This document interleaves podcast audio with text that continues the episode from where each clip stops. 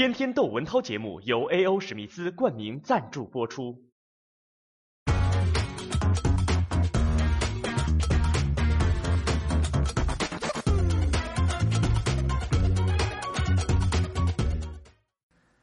安徽怀远县城郊那地方有个小学，有一个班里啊，只有七个学生，七个学生都是十几岁的孩子。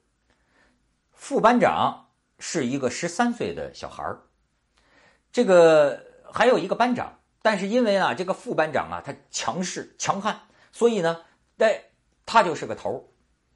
他呀，后来成了这六个孩子的王。而且这个王还是个邪恶的暴君。你想，其他的这六个孩子怎么着被他被他所所统治啊？被他所利用？那六个孩子啊，整天从家里偷钱，要给他交钱。哎，到最后这个家里的偷不算，偷邻居的，从几十到几百到几千，最多的一个孩子几年间给了这个孩子头啊，给给了这个副班长啊，有上万块钱。为什么这一个副班长就能让这其他这六个孩子服服帖帖的，甚至还有分工呢？有的孩子啊，专门负责当他的司机，骑着自行车，哎，拉着他去网吧，拉着他上学；有的孩子呢，给他当会计，哎，帮他收着这个别的孩子交来的钱。从这一点上，你也能看得出来，就说这个孩子啊，他。可能的确比其他孩子更加工于心计一些，比方说，别的孩子偷钱交给他，人家孩子家长也曾经查到过，说：“哎，怎么我小孩偷走的钱怎么在你的抽屉里发现了？”哎，他吸取教训，他后来呢就自己不留钱，把这个敛来的钱呢专门交给其中的一个孩子帮他看管，而且还听说这孩子才十三岁吧，他玩这个网络游戏啊。在网上卖那个游戏设备啊，卖出一万多块钱呢。但是单凭着一点小心计、小聪明，他就能够让其他这个六个孩子这样为他所用吗？关键还是在于他有点小权利。这个权利是谁授予的呢？班主任授予的。什么权利呢？就是让这个副班长啊，他负责检查其他孩子的作业。检查其他孩子的背书啊，如果他说你这个作业没完成好，他给老师一说，这老师啊不分青红皂白就体罚，体罚这孩子就是蹲马步，让其他的孩子拿着扫帚打他的背上，打他的屁股，他就靠着这点小权。那么靠着这点小权就能勒索这些个孩子吗？甚至你知道后来发展到什么样的惊人的程度？这六个孩子啊，有时候交不来钱。你知道这个孩子们啊，几年啊，从来不吃早餐，跟自己的家长都是说上街吃早餐，实际上是为了拿家长给的早餐费给他纳贡，给他上供。那么也有时候倒是实在偷不出钱了，没钱给他或者钱少了，你知道他怎么惩罚这些孩子？就这个十三岁的这这这小这小孩，他让其他这孩子啊。吃屎，喝尿，所以到后来，这个家长啊，问出真相，都抱着自己的孩子嚎啕大哭啊！为什么说我这个这几年我冤枉我这孩子？他老偷钱，老偷钱，我痛打了我这孩子不知多少顿。到后来，我甚至都绝望了。我说我这孩子算是教育不好了。他哪知道这个痛打这孩子，这孩子就是不敢说出真相，就是慑于这个副班长的这小孩的这个淫威啊，不敢跟家长。说出真相，宁愿自己啊就这么忍屈受辱，也不敢说出真相。你是不是觉得有点奇怪？其实这六个小孩啊，有比他岁数大的，而且呢还有比他个子更高、猛、壮一头的。要打起来啊，这十三岁小孩不是其他孩子的对手。但为什么他能让其他这个孩子甘心就做他的这个奴仆？为什么呢？你看，他能操弄点权术，什么权术呢？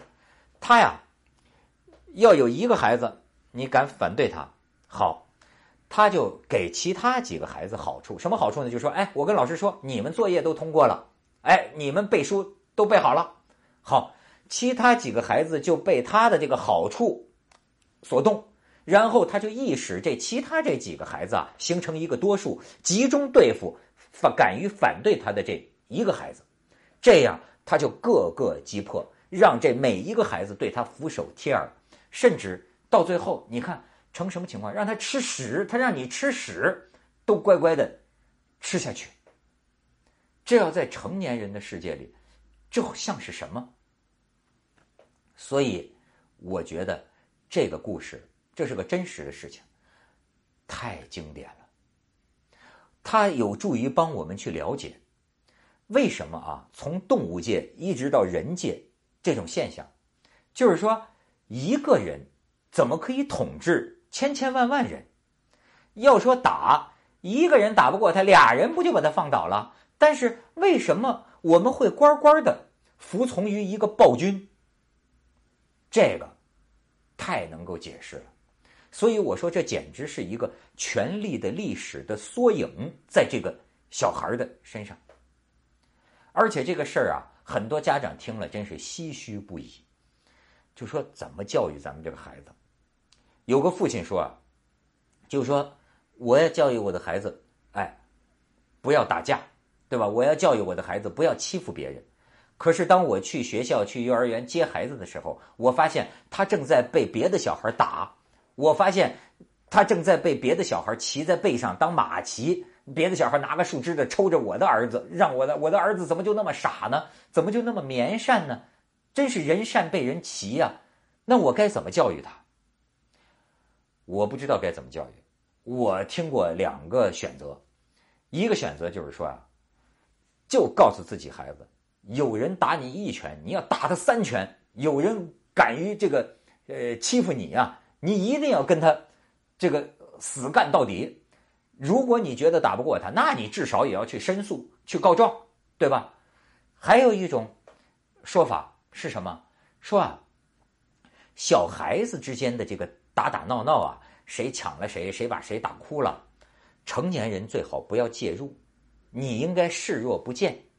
哎，你看那个动物界，你看那个小动物们之间整天互相追逐、打打闹闹，就说小动物啊，他们会形成他们自己的游戏规则，他们自己啊，在这个呃玩耍、在打闹当中啊，会找到他们自己的生存之道和相处之道。就是说，大人呢。你不要看得太重，不要轻易的去哎介入、去偏帮，或者教给他该如何如何如何如何。这个天理循环，小孩自己会从这个斗争当中啊会学懂的。